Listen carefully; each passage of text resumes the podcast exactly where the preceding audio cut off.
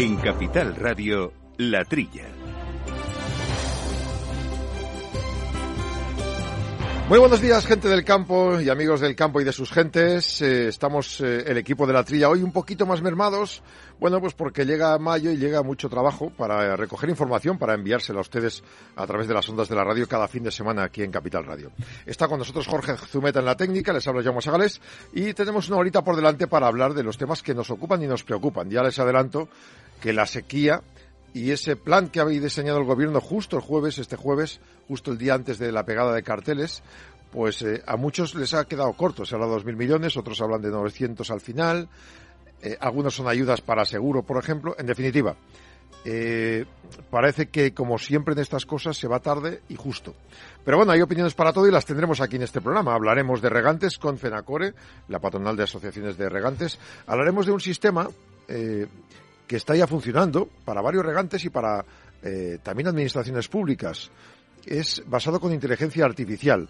Utilizan servicios de satélite, sacan fotografías, monitorean y saben exactamente la cantidad de humedad, las necesidades de cada terreno y, por ejemplo, si hay pozos ilegales. Y también trataremos otro tema, eh, con expertos en fruta de hueso de las cooperativas agroalimentarias, la iniciativa Buenas hasta el Hueso, que nos anima a disfrutar de la fruta de hueso de cooperativas españolas, de temporada natural y saludable. Como siempre les decimos, proximidad o kilómetro cero, y de temporada siempre es lo mejor. No solo por el precio, sino por la calidad. Y bueno, esto más luego Pablo Maderuelo, que está de viaje y nos va a traer un reportaje muy interesante sobre la España medio llena como cada día. Pues con esto vamos a completar un programa que va a arrancar en un instante. Antes les voy a recordar que, como siempre, tienen un medio de comunicación para contactar con nosotros, para opinar, para proponer, para debatir lo que ustedes quieran. Es la dirección de email latrilla arroba capitalradio.es. Latrilla arroba capitalradio.es. En abril, aguas Novi. El cambio climático lo ha cambiado todo y los riesgos son más y más imprevistos, como las sequías o el pedrisco. Por eso necesitas un buen seguro agrario que garantice tu tranquilidad. Y ahora es el momento de contratar tu seguro de herbáceos. Agroseguro. Trabaja sobre seguro. Repasamos las noticias. Como les contábamos este jueves, el Gobierno decidió dar ayudas directas a los agricultores afectados por la sequía eh, dentro del paquete que ha aprobado en una reunión extraordinaria. Ya desde el año pasado se habían tomado algunas medidas, como un decreto de marzo del 23 con ayudas en materia fiscal, laboral, social y financiera. También se aprobó en la mesa de la sequía algunos eh, trabajos de un grupo permanente para hacer seguimiento al impacto de la escasez de agua. En la última reunión, el 19 de abril, ya se constató que la situación era muy grave y generalizada.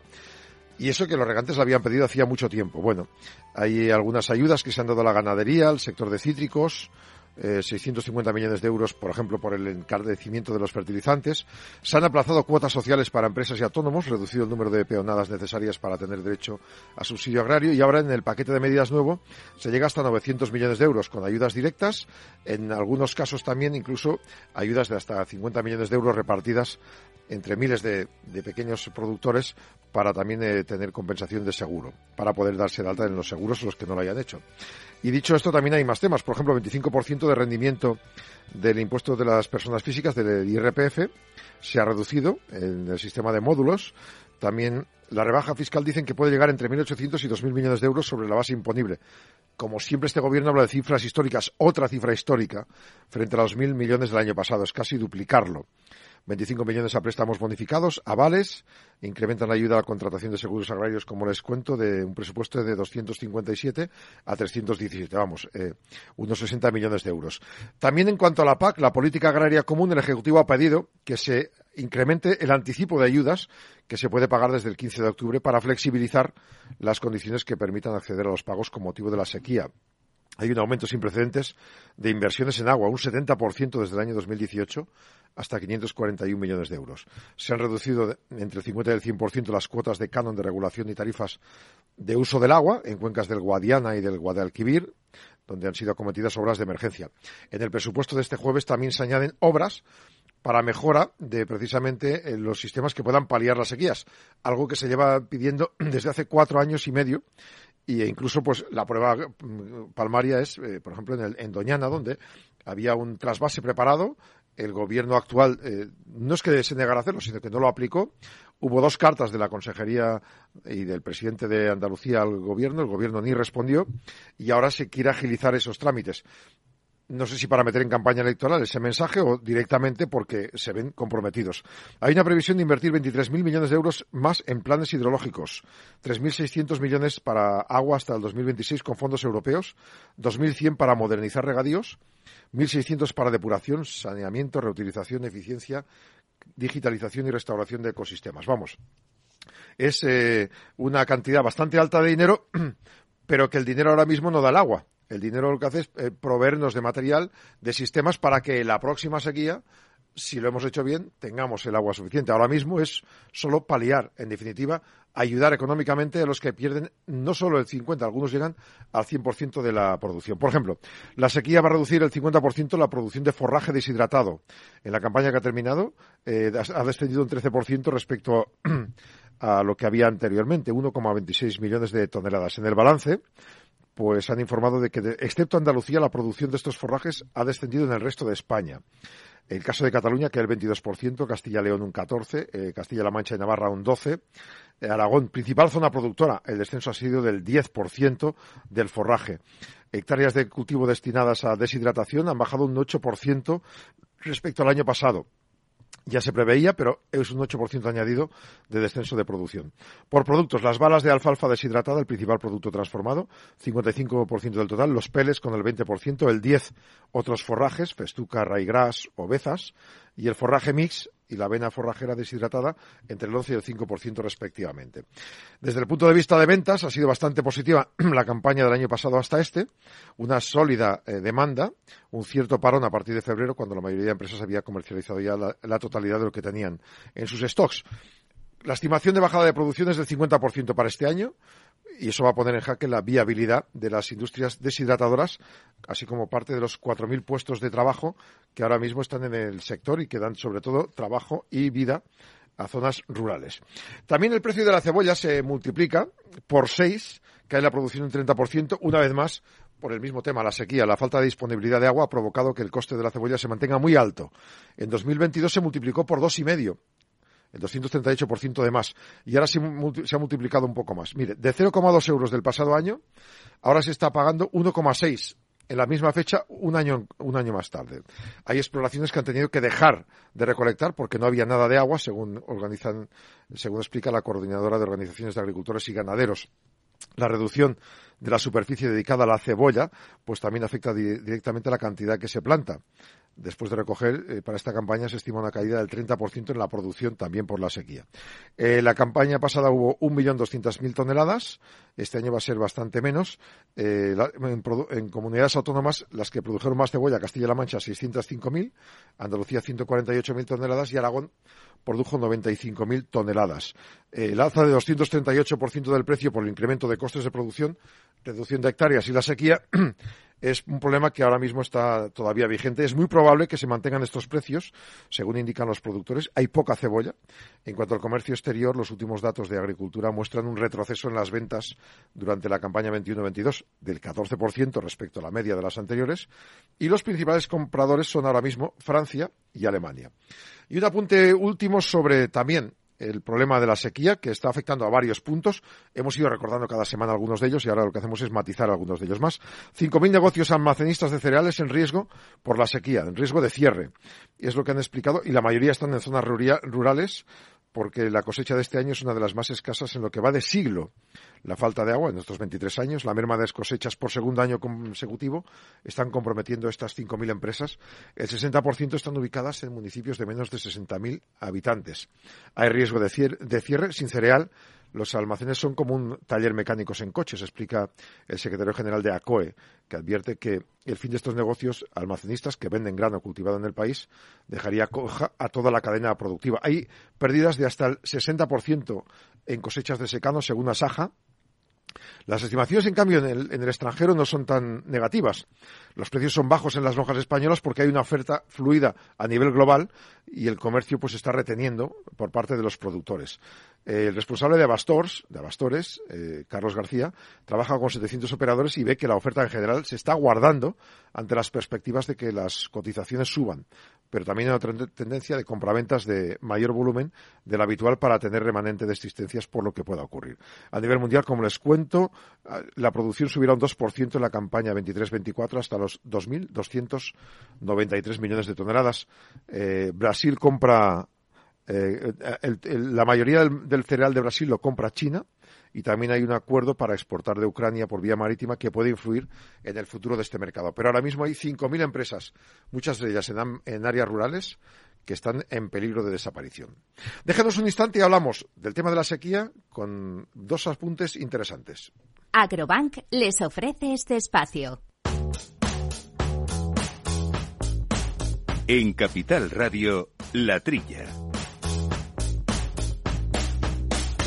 Mientras el Consejo de Ministros, eh, en esta plena precampaña, estaba abordando las medidas para afrontar las consecuencias de una sequía en España que lleva ya tiempo y que eh, complica la situación a muchos, no solo habitantes, sino también, lógicamente, productores de alimentos, pues nosotros también buscamos eh, entidades, compañías, empresas que ayudan. La inteligencia artificial ayuda.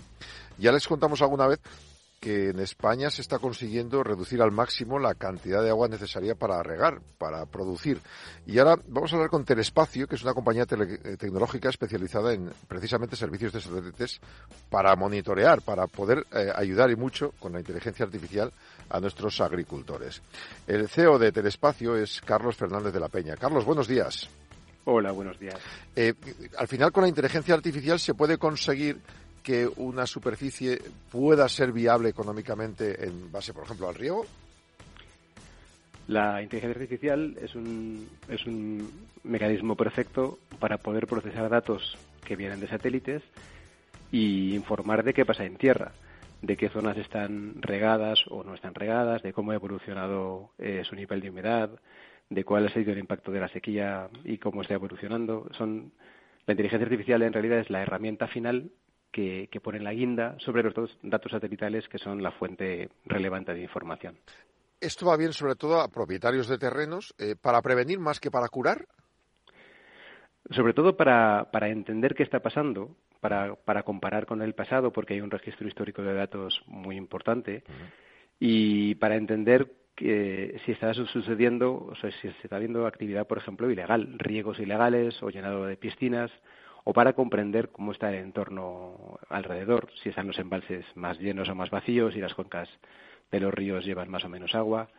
Es una herramienta muy poderosa porque la imagen desde el espacio pues se ve toda la Tierra con, con mucho nivel de detalle y con diferentes digamos, con diferentes tipos de sensores que dan diferente información y reuniendo toda esa información con inteligencia, inteligencia artificial se consiguen resultados mm, muy interesantes, muy valiosos. Con Telespacio, por ejemplo, con federaciones hidrográficas o administraciones públicas, no sé si pueden o ya trabajan con ello. Trabajamos con, eh, con federaciones hidrográficas, trabajamos con comunidades autónomas, trabajamos con compañías privadas, y bueno, con todo tipo de proyectos, por ejemplo, hablando de sequía, identificamos riesgo de incendios en torno a líneas eléctricas basado en la vegetación, la temperatura del suelo y las zonas donde hay pues torres eléctricas, donde está pasando electricidad. Con lo cual, ¿en España se está utilizando ya la tecnología telespacio en varios de estos lugares? Se está utilizando en muchos clientes, tanto públicos como privados. Aún así es una tecnología relativamente desconocida y, mucha gente no sabe siquiera que existe o que puede, que puede acudir a ella. Pero sí, sí, cada vez más se utiliza. Eh, imagino que habrá precios o contratos distintos para si es un pequeño productor o una gran compañía. Se puede, o sea, ¿todo el mundo puede acceder a Telespacio? Todo el mundo puede acceder a Telespacio. Estamos normalmente trabajando con grandes o a nivel de país o de, o de región, de comunidad autónoma. Eh, normalmente, cuando hablamos de, áreas más pequeñas, por ejemplo, productores de, de, uva, viñedos, mezclamos satélites con drones, porque los drones nos permiten tener mucho más detalle y, y conseguir información mucho más precisa para ese cliente en concreto.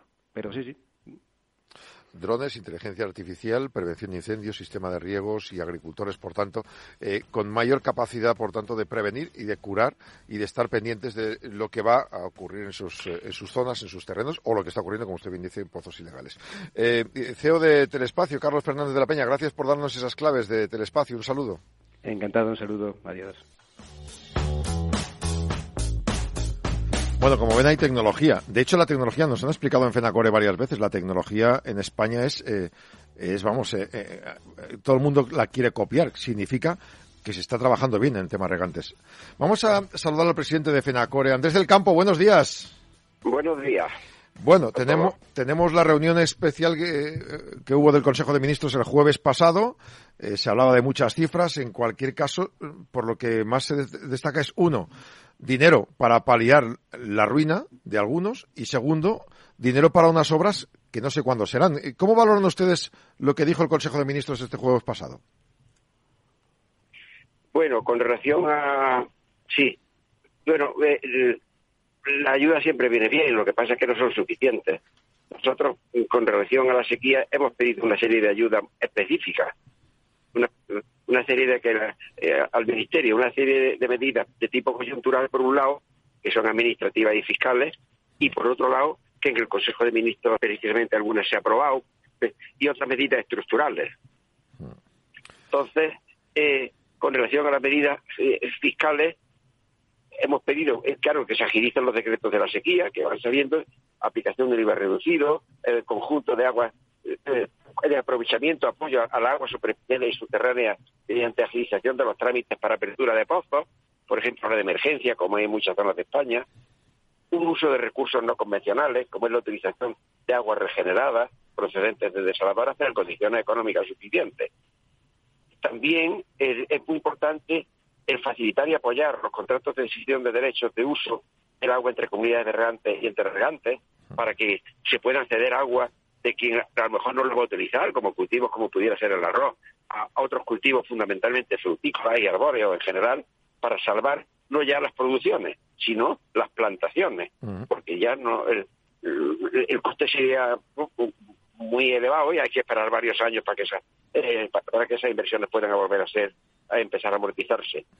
Es decir, está la ayuda de la, de la paz que en algo también se contempla y eh, apoyar excepción de IBI, bonificación de cuatro sociales, reducción de índice de rendimiento, se ha aprobado algo de todo esto, apoyar los expedientes de regulación temporal, ERTE, y unas medidas estructurales que consideramos que son importantes. Políticas de ahorro en agua en todas las demandas, especialmente modernización de regadío. Seguir avanzando en el proceso de modernización. Nos queda todavía algo más de un millón de hectáreas. Y aunque somos un ejemplo en el mundo, porque más del 77% de la superficie regada en España está ya modernizada, que eso podemos presumir de ello, pero todavía nos queda casi un millón, mil hectáreas aproximadamente. Entonces, hay que priorizar las medidas de modernización y, aumentar los presupuestos, aprovechar los fondos de Generation, pero con más dotación para este tipo de inversiones. Mm. También es muy importante incrementar la capacidad de regulación, que son las obras que en los planes hidrológicos que se han renovado ahora no se contemplan obras, parece que no, no, no preocupa la, la, eh, la, la demanda de atender a las demandas, sino mm. exclusivamente medidas ambientales. Se, se, van a agudizar precisamente las condiciones naturales que obligan a nuestros países de clima árido y semiárido, como ocurre en nuestro país, construir embalses e incluso eh, dependemos de ello. La lluvia en nuestro país es irregular. En una zona llueve más, en otra zona llueve mucho menos, aunque llueve bien en general, pero está el agua más distribuida. Los embalses van a ser más necesarios que nunca. Y embalses me refiero también a la base y, por supuesto, a la modernización de regadío. Tenemos que que pensar que no solo para poder disponer de agua, sino para mitigar los impactos mm. negativos del cambio climático, donde van a impedir que, se produzcan los daños de las inundaciones por estas lluvias torrenciales, que es lo único que coinciden los estudios del cambio climático, y por otra parte vamos a poder disponer de agua en épocas de sequía, que van a ser cada vez más frecuentes. Con lo cual, estas medidas estructurales que se han olvidado, que se han omitido casi en los planes hidrológicos que se acaban de renovar, van a ser muy necesarias en el futuro. También, dos medidas más, le quiero muy Sí, sí, sí, adelante, adelante, adelante. Prudencia en los caudales ecológicos. Se han fijado unos caudales ecológicos sin un criterio realmente eh, razonado y justificado en, algunas zonas que eso va a impedir, ni, siquiera se ignoraba desde el Ministerio, que suponen más de un 16% de los usos consultivos de todo el país, eh, supone la, la, utilización de estos caudales ecológicos, que no solo son caudales mínimos, sino que incluso se plantean en los planes hidrológicos caudales mm, para producir avenidas, o sea, en plena época de sequía, producir una inundación. Si lo que se pretende es que los ríos tengan un régimen de, de, agua parecido al natural, precisamente gracias a, a los embalses existentes se están manteniendo incluso unos caudales en ríos que generalmente no tienen un caudal continuo, que están regando durante los 12 meses del año, gracias al agua desembalsada. En épocas de sequía es muy importante porque, por ejemplo, hay en cuencas como, la, como el Guadalquivir, pues que tiene menos de un 25% ya de la dotación de un año normal. Bueno, en la dotación para riego, por ejemplo, la cuenca del Guadalquivir, son más de 700.000 hectáreas las que le afecta, por ejemplo, que van a tener menos de un 12% de la dotación de un año normal. Por ejemplo, una hectárea que necesite eh, la demás dotación, 6.000 metros cúbicos por hectárea, va a tener 700, con lo cual va a ser un grave problema. las obras hidráulicas disminuirían estos efectos. Los caudales ecológicos se tienen que calcular, ¿no? Teniendo en cuenta como unos métodos que se, valoren y se equilibren los beneficios que pueden representar eh, ambientales con el coste que realmente suponen y calcularlos correctamente. Y luego, medidas operativas, por ejemplo, en esta época, ejecución de balsas, pues ya que un trasvase cuesta tanto, las balsas previamente que lo están haciendo otros países. El, ahora mismo Francia está eh, construyendo muchas balsas, Italia también. Pues nosotros nos necesitamos para disponer de ese agua y aprovechar la escasa eh, que estamos teniendo. Y control, por supuesto, y restricciones también en general para todos los usuarios ya se está aplicando en los cultivos. Y eso se va a notar el año que viene porque va a ser un problema, como no llueve en breve, en todo el país ya, no solo en Andalucía. Sobre algunos aspectos de estos quería comentarle uno. Ha, habido polémica respecto a, la rotura de algunas represas, algunas, incluso algún pantano que quieren romper porque dicen que no tiene uso. Eh, y, luego está un plan hidrológico nacional que podría, como usted bien dice, mover agua incluso de norte a sur, eh, si estuviera bien hecho, de río a río, para que toda España pudiera ir acumulando agua cuando sobra. esto, no sé si es, es, más difícil políticamente o económicamente, o no es difícil. Bueno, sí, la legislación española precisamente en teoría obliga a que después de hacer eh, eh, la revisión de los planes hidrológicos de las cuencas que se acaban de aprobar ahora, aunque en casi todas ha habido, mm, se han extendido, lo, en general lo hemos tenido los representantes de los agricultores en el Consejo Nacional del Agua, sí, representantes de los usuarios. Pues, una serie, sí, se contemplan una serie de medidas que nosotros precisamente también hemos indicado concretamente en el caso de en el caso de las presas, la demolición de presas nos parece una barbaridad, que no solo no se hacen construyen presas nuevas, que ya esas presas estaban aprobadas en los primeros planes hidrológicos a final del siglo pasado, que fue los primeros. Hmm. Estos son revisiones, estamos en la tercera revisión, sino que ahora esas mismas obras que eran imprescindibles a final del siglo pasado, ahora han desaparecido de los planes hidrológicos. Antes al menos se tenía la esperanza de que cuando hubiera presupuesto, que era la excusa, que aparecían los presupuestos generales del Estado, pero cuando no había fondos se iba aplazando, se iba aplazando. Ahora se quitan de los planes. ¿Y eso qué quiere decir? Que parece que no tiene importancia. Que según la legislación, si no aparece la obra contemplada en los planes hidrológicos, no se puede ejecutar. O sea que ya hasta después del año 27 no se puede hacer. Y si era imprescindible a final del siglo pasado, con un cambio climático de cierre, ahora son más necesarias que nunca. Con, relación, por ejemplo, a la demolición, una medida concreta. Hemos, y tuve una reunión previamente en el Congreso de, Diputados hace dos días. Eh, incluir, concretamente en la Estrategia Nacional de Restauración de Ríos, unas modificaciones que con relación, por ejemplo, a someter cada proyecto de presa azul a demoler, una evaluación de impacto ambiental ordinaria un trámite de información pública, lo mismo que se hace para construir claro, claro, claro. seis meses mm. y un plazo de tres meses o algo para y, audiencia a los interesados. Alegaciones. Para saber, claro, claro, no como lo están haciendo, que, y el criterio de obsolescencia, bueno, pues de algún modo se lo sacan de la manga. ¿Quién? ¿Cuál es ese criterio? ¿En qué consiste? Sí, porque claro, es una barbaridad lo que se está haciendo. Es justo lo contrario de lo que hay que hacer. Estas, estas obras y todo esto, si se hace, como usted bien dice, tardaremos años en verlo. Hay otro tema. Eh, se hablaba este jueves pasado del agua regenerada, que se utilizará el 20%, que ahora solo se usa el 10%. Y pregunto, ¿los regantes, la agricultura, utilizan porcentualmente más agua regenerada incluso que los habitantes normales, no? ¿O no? los regantes utilizan, por supuesto, los regantes, no, no, y en España, por ejemplo, con gran diferencia a los demás países de Europa, y sobre todo en el Levante. Mm. O sea, es que ya se está utilizando ya. Lo único que pasa es que, claro, el agua regenerada pues tiene que tener unos costes asumibles para los agricultores y que se depure bien, que no tengamos problemas ni, de un exceso de boro como ha ocurrido en algunas zonas y, pero pero evidentemente no es una solución, no es una solución alternativa a los eh, a los trasvases, por ejemplo, de una cuenca a otra, porque el consumo es mínimo, comparado también con el consumo que se utiliza para riego. Eh, del orden del 70% riego, a lo mejor de esas aguas regeneradas representan un porcentaje mínimo en general porque ya además se están utilizando, incluso aunque de mala calidad a veces, porque no se depuren adecuadamente que hay que hacerlo, pero se están mezclando con agua de río, se están mezclando con agua de aquí fuera y se están dentro del ciclo hidrológico del agua ya se están utilizando. Mm. Ya no es tanta la cantidad que hay, pero evidentemente tenemos que recurrir tanto las regeneradas como las desaladas, siempre y cuando los costes de energía lo hagan viable y que la agricultura pueda pagarlo. Presidente Fenacore, desaladoras, eh, ¿se pueden utilizar en toda la costa? ¿Hasta dónde eh, pueden llegar al interior el agua de una desaladora? Intuyo que no puede llegar, por ejemplo, hasta La Mancha, ¿o sí?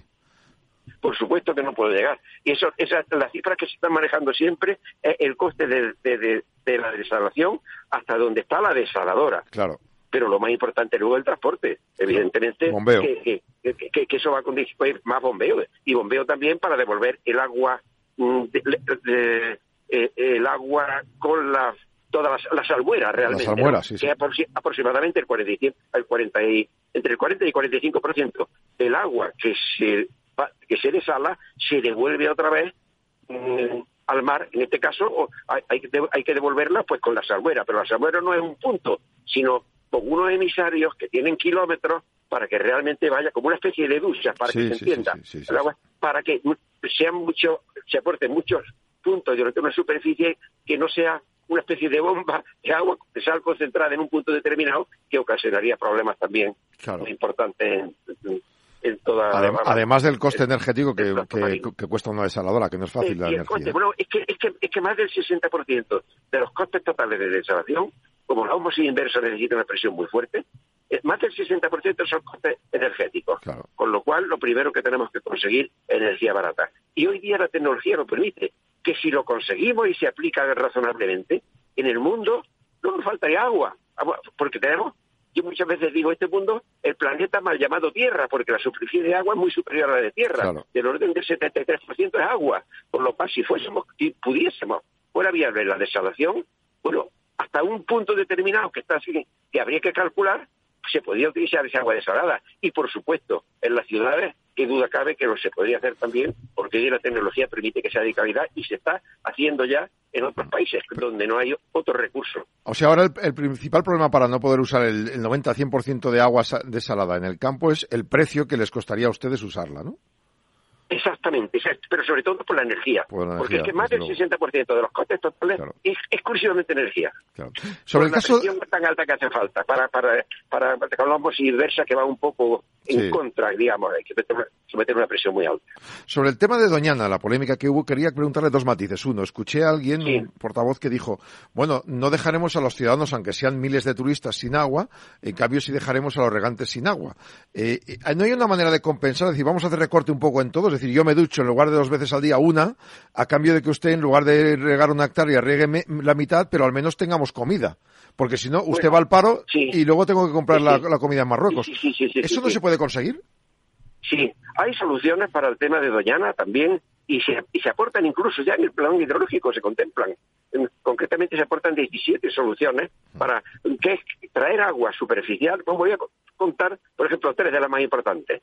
Una, por ejemplo, solución que sería traer todas basadas en traer agua superficial que se está regando actualmente desde hace 40 años, ¿eh? que no es una cosa nueva, con pozos. Entonces, traer ese agua superficial, uno es un trasvase desde el Tinto, Diel y Piedra, Guadiana, que eso al fin y al cabo mm, procede ya de la cuenta de, Guadiana, que ojo, que el Guadiana es por, eh, que es el Guadiana 2, que es la parte de abajo, el agua esta viene de Alqueva, que es la presa más importante que tenemos en, Europa, que, que, hoy tiene una, un, te decía que esta mañana estaba viendo, que creo que tiene más de 3.500 hectómetros cúbicos allí acumulados, de un total de 4.000, 4.500 me parece que es el volumen total. y se la estamos aportando desde los ríos españoles, precisamente. O sea que e incluso ni ha habido apenas restricciones para Portugal mm, con el agua que se estamos aportando más agua incluso de la que le corresponde ¿eh? y, está saliendo de nuestros embalses. Y matando de sed a España. Exactamente, exactamente, exactamente. Ya que, y es que no se había previsto. Digo, bueno, pero si hay sequía, hay sequía para todo el mundo. o sea, que, entonces, y lo mismo que para los caudales ecológicos. Pero ahora resulta que los caudales ecológicos, eh, si tiene algún tipo de clasificación, el río o la zona esa determinada, que es lugar de interés comunitario o cualquier otra aplicación, no se pueden deducir tampoco. O sea que entonces ese 16% que supone del total que decía antes, de todo el uso productivo del país, los caudales ecológicos, ahora lo están soportando el 16% del total, insisto, de todo el uso del país, lo están soportando exclusivamente los regantes de esa escasísima agua que ha quedado para disponible para los regantes. Porque cuando por los regantes dejan, cuando los regantes dejan de regar algún embalse, debe quedar como mínimo entre dos, incluso en algunas zonas, tres años para el abastecimiento de seguridad, cosa que nos parece muy bien. Pero claro, en, los caudales ecológicos es otra cosa muy diferente, porque se ha estado desembalsando con plena sequía agua, que, que no digo que no, pero sea unos caudales razonablemente calculados cómo se ha hecho. Y en algunas cuentas, algunos criterios, en otros otros diferentes. O sea que, que, también se ha utilizado. Hemos vuelto otra vez a pecar, como nos, pasó con, nos pasa con nuestras bases, de la peor contaminación del agua, que no es la difusa de los agricultores de este siglo, que es la contaminación política. Cuando se utiliza para usos políticos, entre comunidades autónomas, entre partidos políticos, ya no se persigue el bien común, ya son intereses localistas que solo crea conflictos para todos. Andrés del Campo, presidente FENACORE, como siempre, gracias por atendernos. Un saludo y hasta la próxima. A, ustedes, Dios Agrobank les ha ofrecido este espacio.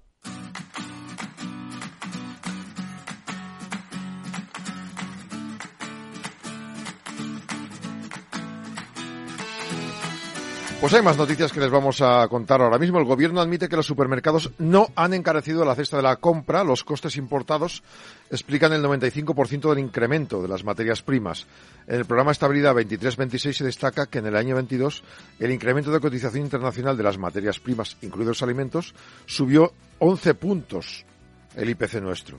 Por lo tanto, la evolución de los componentes, componentes domésticos, márgenes, salarios, no están en el origen de, de ese alza del 16% en marzo del año anterior. La variación internacional del IPC, recuerden, fue el 1,6% el primer trimestre del 21, el 15%, 15,5% en el cuarto trimestre del año pasado. Según los datos de IPC, incluso con la rebaja deriva de los alimentos, los precios fueron beneficiados y han experimentado un incremento acumulado del 0,4% desde el 31 de diciembre pasado, pese a que se había rebajado el IVA en esos alimentos. Los precios energéticos han sido el principal causante de esas tensiones inflacionistas. El presidente de la principal patronal de Conan Consumo, AECOC, asegura que cuando un supermercado vende un euro, su margen es entre 2 y 4 céntimos, que una rebaja del 10 al 5% en la carne y el pescado tendría dos puntos de impacto sobre el IPC. Eh, soporta todos los males de la cadena precisamente en la tienda. También las agrarias denuncian que mientras las cadenas mantienen sus márgenes, los beneficios de los agricultores han caído el 8,7%. Es decir, de los productores internacionales ha aumentado el 11%, los agricultores han tenido que ceder entre el 8 y el 12% el precio de venta de sus productos, con lo cual o ganan menos o pierden, los distribuidores también y las tiendas también. Y aún así ha subido mucho el precio. Con lo cual esto rechaza de plano las eh, expresiones de algunos ministros y algunas ministras del gobierno diciendo que todo era culpa de los supermercados. Otro punto, la renta agraria sigue en caída libre, acumula un descenso interanual del 6% el año 22. Son 27.600 millones de caída. Según la estimación de cuentas económicas de la agricultura, habrá un descenso interanual del 6% de la renta agraria en este año 2023 todavía. La caída estimada en términos corrientes es de 1.828 millones, es un fuerte incremento del valor de los consumos intermedios, en especial los piensos, que es el factor que contribuye más a, esta variación. Estos consumos intermedios eh, han restado 16 puntos porcentuales a la valoración interanual. Le sigue también los fertilizantes, menos 4,1, la energía, 4 puntos. Todos estos han restado la capacidad de facturación del sector. Estas aportaciones a la baja se ven contrarrestadas por el incremento del valor de la producción de la rama agraria, ha subido un 10,6%, sobre todo la producción animal, aumenta 15 puntos, por el comportamiento del alza de los precios. Han compensado una parte de ello. La producción vegetal tiene una caída en volúmenes, 13,6%, y se compensa con la subida de precios de un 19%. Para este periodo, del 2022-23, de acuerdo a las estimaciones del Instituto Nacional de Estadística, el volumen de trabajo de la agricultura, expresado en unidades de trabajo, eh, pues representa un descenso interanual del 6,2%. Y la renta agraria, pues también resulta un 0,1% eh, inferior respecto a la que teníamos del año anterior. Y un tema más, la industria láctea, que pide que se blinde fiscalmente la leche con la mejor tasa posible. Eh, lo que piden es que los operadores de la cadena busquen el equilibrio en las negociaciones porque eh, habría que conseguir precisamente que la compraventa de leche no fluctúe tanto en función del mercado. Es una de las peticiones de un decálogo que han presentado en la Federación de Industrias Lácteas.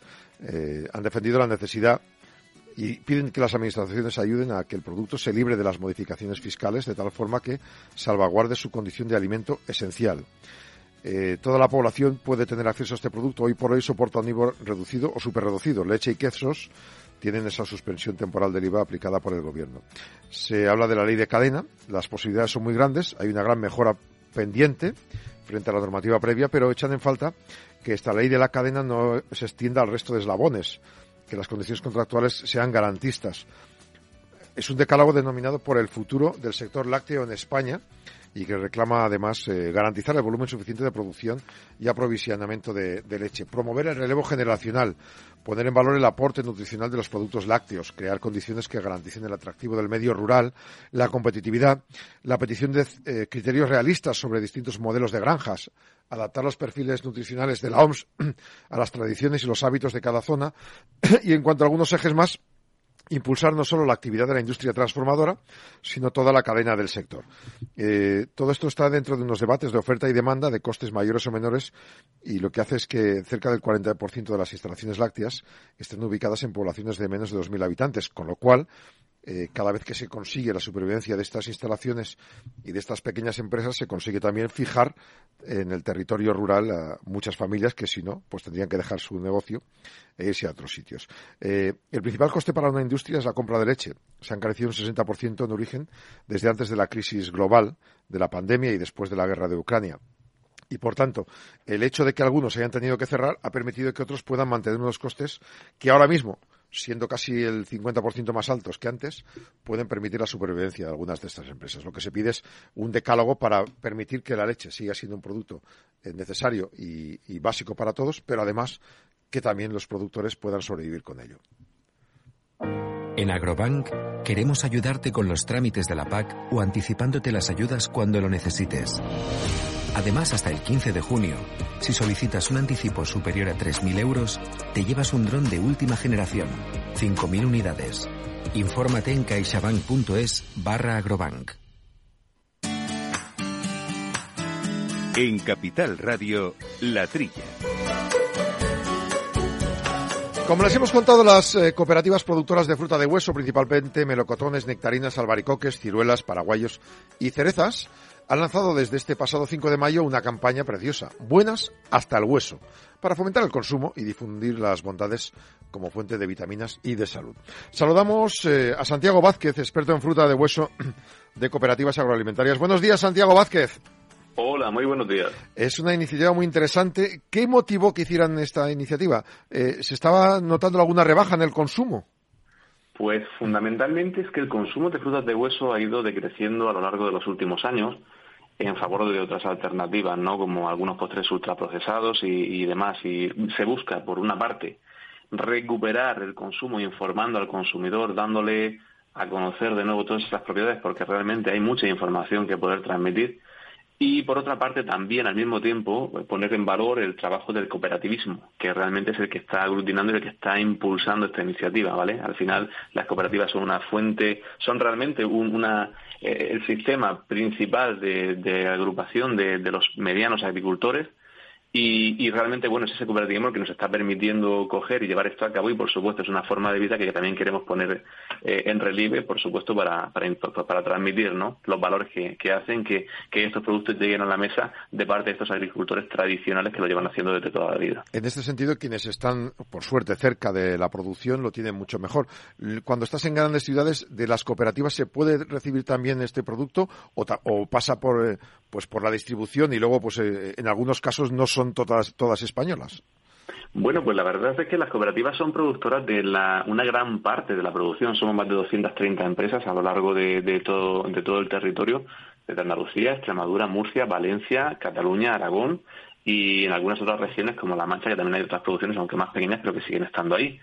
Y, y bueno, la verdad, eh, Hoy, hoy, hoy, hoy en día, posiblemente casi un 50% de todas las frutas que se compran son de origen cooperativo. A veces no se distingue en el etiquetado, pero realmente somos realmente unos grandes productores de toda la producción de frutas de hueso que hoy el consumidor español consume a nivel de frutas de hueso. Realmente es un producto que, cuando se consume en España eh, su producción es mayoritariamente nacional, a diferencia de otros productos que pueden venir de otros hemisferios o de países productores, por ejemplo, de fruta de pepita como Bélgica, como puede ser Italia o Francia. En este caso no, la fruta de hueso es mayoritariamente de producción nacional. ¿Y esta fruta de hueso la mayoría se consume en España o exportáis más de la que se vende en España? En España se consume aproximadamente el 25% de la producción de fruta de hueso nacional. El resto se consume fuera de España. El resto se exporta a países cercanos como Francia, Alemania, Reino Unido y, por supuesto, países mucho más lejanos e incluso mercados de ultramar en Sudamérica y eh, en Emiratos Árabes o en países similares. ¿Eso quiere decir que estos mercados eh, valoran mejor nuestra fruta de hueso que nosotros mismos? Eh, no, lo, que ocurre es que lo que ocurre es que al final la producción nacional es una producción importante que ha ido creciendo no solamente al amparo del consumo del consumidor español, sino también de, un consumo de este producto en los mercados europeos y la verdad es que es un producto bien distinguido por su calidad, donde el, productor español y el origen España tiene un estándar de calidad y una valoración muy alta. Esa es la verdad. La campaña es hasta septiembre. Tienen amigos una página web buenashastalhueso.es donde ahí hemos podido estar ahí, bueno, información de todo tipo, características. De estas frutas, de, todas las que estáis ofreciendo aquí, ¿cuál es la más vendida en España? Si es que hay alguna, el melocotón, eh, la cereza, la ciruela. Todas tienen su cuota de mercado. Realmente todas se venden en España eh, en sus diferentes especies y la verdad es que no sabría decirte cuál es la más vendida. No hay, una estrella respecto a las demás, ¿no? Eh, vamos a ver, el melocotón realmente tiene un, un papel muy importante y ese melocotón amarillo que todos, que todos mm, tenemos en mente cuando hablamos de melocotón podríamos decir que es uno de sus productos estrella, pero también es cierto que la nectarina, Paraguay y demás tienen también una cuota de, mercado muy importante, así como la albaricoque y, por supuesto, la cereza y, la ciruela.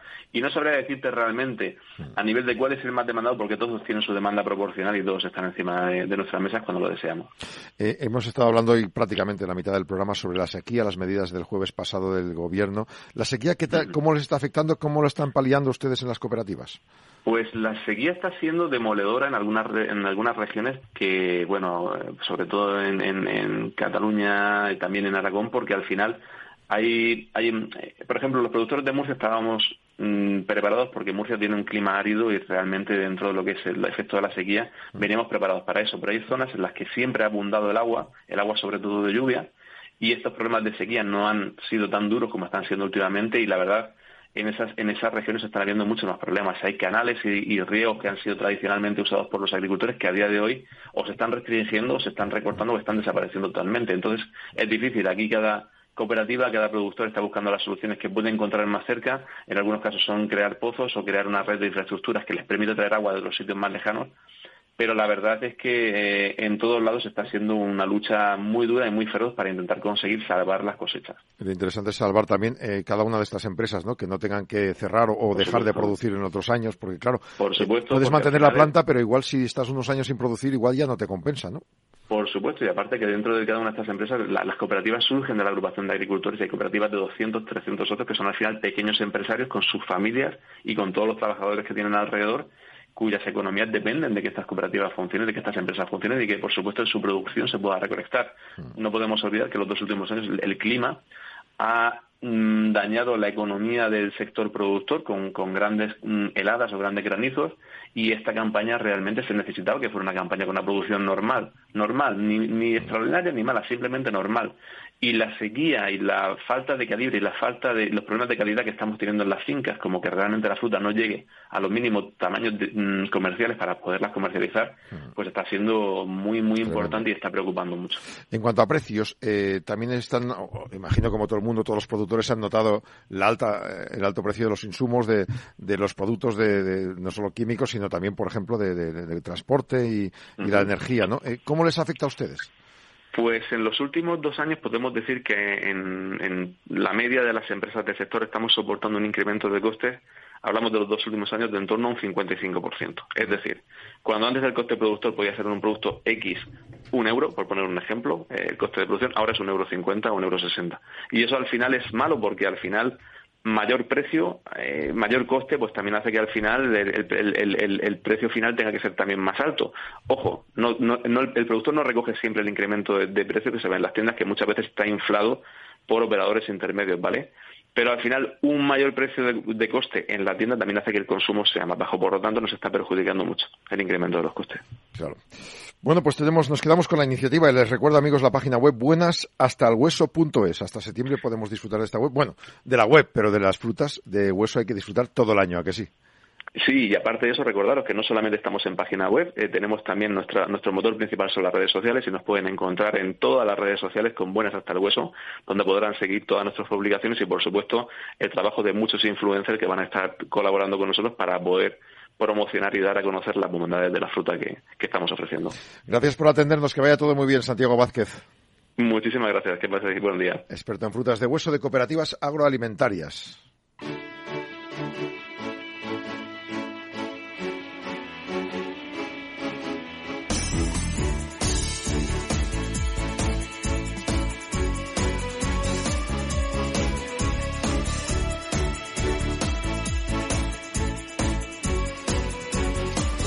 Más noticias. La Comisión Europea llega a un acuerdo para levantar el veto al maíz y trigo de Ucrania y la suspensión de aranceles a sus productos agrícolas. Eh, un acuerdo con Polonia, Hungría, Bulgaria, Rumanía y Eslovaquia para que permitan que Kiev pueda exportar a terceros países. Eh, levantaron el veto de la importación siempre y cuando no se queden ahí, como les habíamos contado, y por tanto se ha aprobado un paquete también, además de 100 millones de euros para ayudar a los agricultores de estos cinco países procedentes de la PAC, de la Política Agraria Común, para que esa competencia no se produzca, porque claro, eh, llegan sin aranceles y por tanto les podría eh, perjudicar directamente. Ha llegado el acuerdo que permiten el paso, pero sin que se queden ahí en el mercado local. Un apunte más, SOS Rural ha sumado muchos apoyos, una gran manifestación del campo de este 14 de mayo, de este domingo, que va a acabar en Colón con un concierto. Eh, es una celebración de SOS Rural en Madrid de apoyo a la vida en el campo, que ha sumado muchos apoyos. Organizaciones eh, profesionales y sociales de todas las comunidades autónomas han firmado su asistencia y se habla de un recorrido de este 14 de mayo a partir de las 11 de la mañana a Plaza Carlos V hasta la una que arrancará la marcha a Colón y se llegará en torno a las 3 de la tarde y ahí habrá un cantante, Nino Vargas, con un show abierto a todos los madrileños, eh, rap flamenco, para apoyar, apoyar, de forma incondicional a la economía que generan pues los hombres y las mujeres del campo, agricultores, ganaderos, pescadores, hostelería, ámbito cultural, autónomos y cazadores. También el chef José Andrés, eh, chef internacionalmente conocido, apoyado a través de las redes sociales eh, para dar viabilidad y poder conseguir precisamente pues que la gente del campo sobreviva en unas condiciones merecidamente lógicas. Esa manifestación, insisto, es este domingo y hay cada vez más convocatoria para ella. Y luego un apunte también, la Alianza Vivaces analiza su impacto en el territorio rural al, cumplir un año. Una alianza por el impulso del medio rural, Vivaces, que forman Amazon, Bayer, BlaBlaCar, Booking, Danone, Europa, eh, Eurona, Grunenthal, Harmon, la agencia F, ha celebrado un foro para medir el alcance de ese primer año en el que trabajan sobre todo con las instituciones para luchar contra la despoblación, impedir el abandono del entorno rural e impulsar proyectos de reincorporación económica y demográfica. Son parte de sus gestiones. El foro da voz a coordinadores del proyecto Vivaces, a empresas y administraciones. Nació hace un año esta organización eh, para trabajar en el reto medioambiental y demográfico al que se enfrentan, crear oportunidades desde la innovación social. Pues ya que estamos hablando de fomentar la vida en las zonas rurales, como no, como siempre tenemos a Pablo Maderuelo que hoy ha ido in situ una vez más, va de pueblo en pueblo para darnos a conocer más detalles de la España medio llena. Pablo, buenos días. Buenos días, compañeros, desde Huesca, donde eh, a lo largo de estos días se ha eh, presentado la nueva red eh, PAC, que es la reconversión de la red rural nacional para dar respuesta al plan estratégico de la PAC para los próximos años. Un plan que contempla distintas iniciativas y una de ellas es esta configuración de la nueva red que va a heredar el trabajo que se había hecho en el plano rural, pero que también va a integrar otras cuestiones relativas al sector primario o a la sostenibilidad que son clave precisamente en el medio rural y en todo lo que tiene que ver con la dinamización y em, el día a día del medio rural de nuestro país. Por Huesca han pasado a lo largo de esta semana distintas personalidades responsables, eh, técnicos, políticos, grupos de acción local, entidades que de una manera u otra trabajan de forma coordinada y en todo lo que tiene que ver con el medio rural en nuestro país. Em, hemos hablado con algunas de estas personas para ayudar a transmitir qué es esta red y cómo va a trabajar en el desarrollo de sus actividades. En primer lugar, como coordinador del plan estratégico de la PAC y por lo tanto responsable de esta red, eh, hemos estado con Nacho Atance. Nacho nos ha hablado de las acciones que se van a llevar a cabo en los próximos años. Trabajar en red significa lo primero intentar identificar a otras personas que tienen tus mismas inquietudes, tus mismos problemas, y eh, que te pueden ofrecer soluciones para lo que ya tienes. Y para eso luego tenemos una herramienta, que es la que gestionamos desde el Ministerio a través de la red y que tiene diferentes tipos de actividades para facilitar ese trabajo en red. Jornadas como la de hoy, vídeos, talleres de buenas prácticas, documentos que pueden facilitar. De hecho, una parte de lo que queremos hoy es escuchar y ahora mismo, mientras estamos grabando estas palabras, la gente está participando en dinámicas participativas, tratando, y, a nosotros eso nos servirá para identificar en qué medida la red, con qué tipo de actividades puede ayudar a que quienes se han acercado, quienes, quienes viven en la agricultura o en el medio rural, puedan encontrar en la red soluciones a sus problemas. Hay tres palabras que forman parte del eh, lema eh, de esta red. Eh, una es rural, la otra es vital, si no recuerdo mal, y la otra es sostenibilidad. son tres de los adjetivos que de alguna manera definen el trabajo que vais a realizar en adelante, ¿no? Pues sí. Rural es lo que nos agrupa hablamos muchas veces del primer pilar, de segundo pilar, de las, un tipo de políticas y de las políticas de desarrollo rural, pero rural es el territorio, es donde coincide el agricultor con la pequeña empresa en el medio rural y, y, y queremos que ese es un lema que nos debe aglutinar y mundos que a lo mejor en el pasado han trabajado más de espaldas, ahora empiezan a trabajar conjuntamente vital, lógicamente, es el, es el objetivo. Y creo que, que, para alguien que ve la España medio llena, y yo comparto esa visión de, de ver que nuestro medio a lo mejor no tiene la población que tenía en el pasado, pero sí que tiene un dinamismo que a lo mejor tampoco tuvo y que queremos que, que tenga ese mayor dinamismo es un objetivo.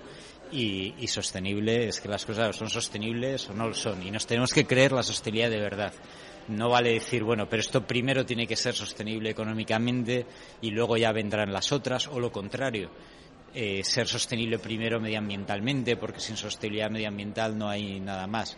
En esta, en Huesca, hoy, mañana, nos estamos reuniendo personas que trabajamos en el ámbito de la sostenibilidad y muchas veces trabajamos más desde una pata de la sostenibilidad que es de la otra y tenemos que darnos cuenta de que son irrenunciables las tres y que en la intersección, esos círculos que a veces ponemos de la sociedad económica, la ambiental, la social, la intersección hay poco espacio y tenemos a través de, del diálogo, de las herramientas, de las nuevas tecnologías, de hacerlo lo más amplio posible porque eso es lo que nos dará esa vitalidad y ese futuro para el medio rural que perseguimos. Ha participado también en estas jornadas el secretario general de Agricultura del Ministerio, eh, que es Fernando Miranda, y con el que hemos hablado eh, precisamente de la importancia que tiene trabajar en red eh, para multiplicar los resultados de las acciones que se llevan a cabo. Pues es un camino de dos sentidos. Primero es el camino de la participación, es para que todo el sector primario, todas las organizaciones que pertenecen al, sector primario y al medio rural, es decir, en un sentido más amplio, puedan participar en el proceso de elaboración y de seguimiento, que es en el que estamos ahora, de la PAC y para ver si efectivamente conseguimos los resultados que nos propusimos cuando hicimos el plan estratégico de la PAC. Ese es el camino de ida, pero también hay un camino de vuelta, es que ellos también puedan difundir en su entorno, en su medio donde pertenecen esas organizaciones, puedan difundir tanto los instrumentos como los objetivos, como los resultados de la PAC. La PAC es mucho de informar, es mucho de contar a, a los agricultores, a los ganaderos, a los que habitan el medio rural, cuáles son los instrumentos, cuáles son los objetivos, porque muchas veces el el éxito de la PAC depende del conocimiento, depende de que los que realmente son los clientes de esta política, que es el medio rural en general, conozcan para qué sirve, cómo se utiliza, cómo se puede mejorar y es una especie de ciclo continuo. La red PAC lo que hace es una especie de red de redes. Además, hay que tener en cuenta que en España somos además un país descentralizado, donde también las comunidades autónomas tienen su, digamos, eh, eh, su papel en el diseño de la parte que tiene que ver con las políticas de la PAC y dentro de las políticas de la PAC el desarrollo rural. Por tanto, es la manera de estructurar la participación del medio rural en el diseño, en el seguimiento y en ver si los resultados de esta política obedecen a lo que habíamos planificado. Y además, en la difusión de su contenido, de sus objetivos, de cómo se aplica también en ese medio rural. El papel de la Administración, en este caso del Ministerio de Agricultura, Pesca y Alimentación, que también lo hacemos eh, en coordinación con las comunidades autónomas, es dar ese soporte a la red para que sea eso, una red de redes que sirva esos dos caminos de lograr esa participación y que la participación se traslade en que el medio rural, en que los agentes del medio rural, en que el agricultor y el ganadero estén mejor informados. Mencionaba usted dos elementos que son clave en el medio rural. Uno es la participación, contar con las personas que están en el territorio, que son quienes mejores conocen sus necesidades.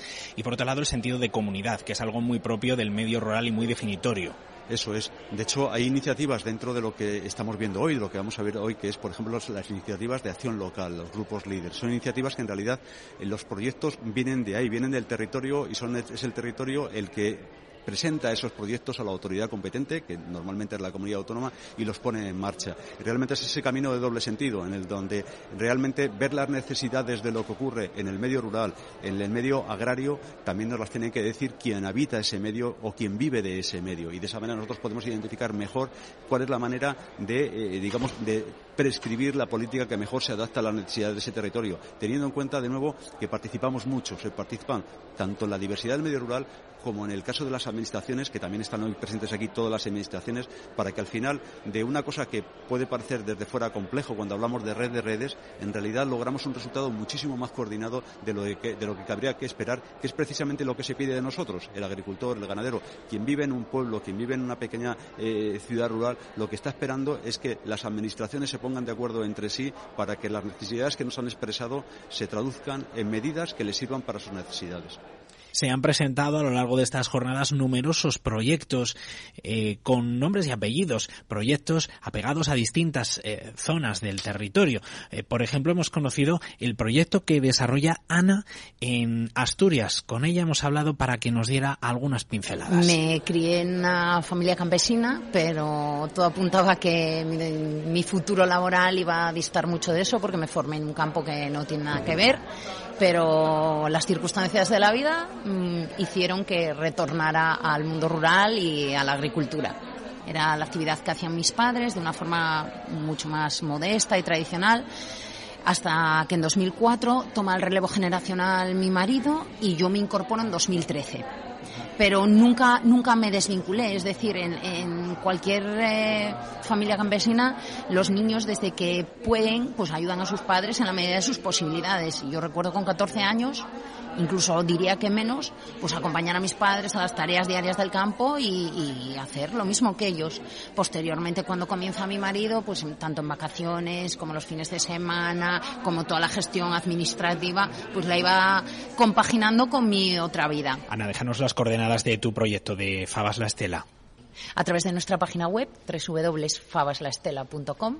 Ahí vendemos online todas nuestras fabas, nuestras sardinas, algún producto asturiano más. O sea que ahí podéis acceder a todo de primera mano. Estas son algunas de las cuestiones, compañeros, que tienen que ver con esta red que se ha presentado. Qué importante es trabajar siempre de forma coordinada, trabajar en red, hacer todo de manera conjunta, eh, porque sirve para multiplicar los resultados de las cosas que hacemos por separado. Bueno, pues con ese espíritu trabajará en adelante esta red eh, cuya información se puede eh, identificar, se puede localizar en la página web del Ministerio de Agricultura y que, bueno, pues puede servir pues para que muchas personas que tienen interés en temas relacionados con el medio rural, con el sector primario, con la sostenibilidad, puedan encontrar ahí pues eh, un tejido en el que apoyarse para llevar a cabo sus proyectos.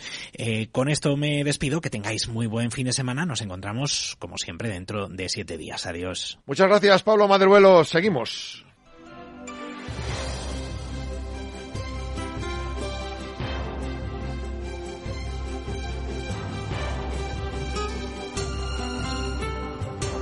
Seguimos porque, bueno, lo que hacemos ya es prácticamente terminar porque eh, se nos ha consumido el tiempo. Hoy hemos hablado de sequía, lógicamente, porque es de lo que más se ha hablado en las últimas fechas, visto desde varios ámbitos del mundo rural y buscando soluciones o ideas desde tecnología puntera hasta, por ejemplo, los regantes FENACORE con el presidente Andrés del Campo, que nos ha matizado lo que ha considerado sobre eh, lo que ha aprobado el Consejo de Ministros extraordinario del pasado jueves. También de esta campaña de las frutas de, con hueso de las cooperativas agroalimentarias buenas hasta el hueso.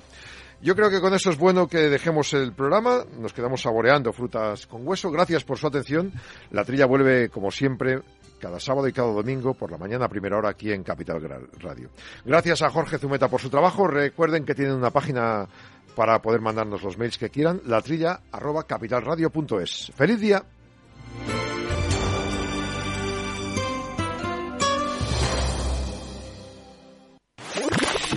Capital Radio, la genuina radio económica. Siente la economía.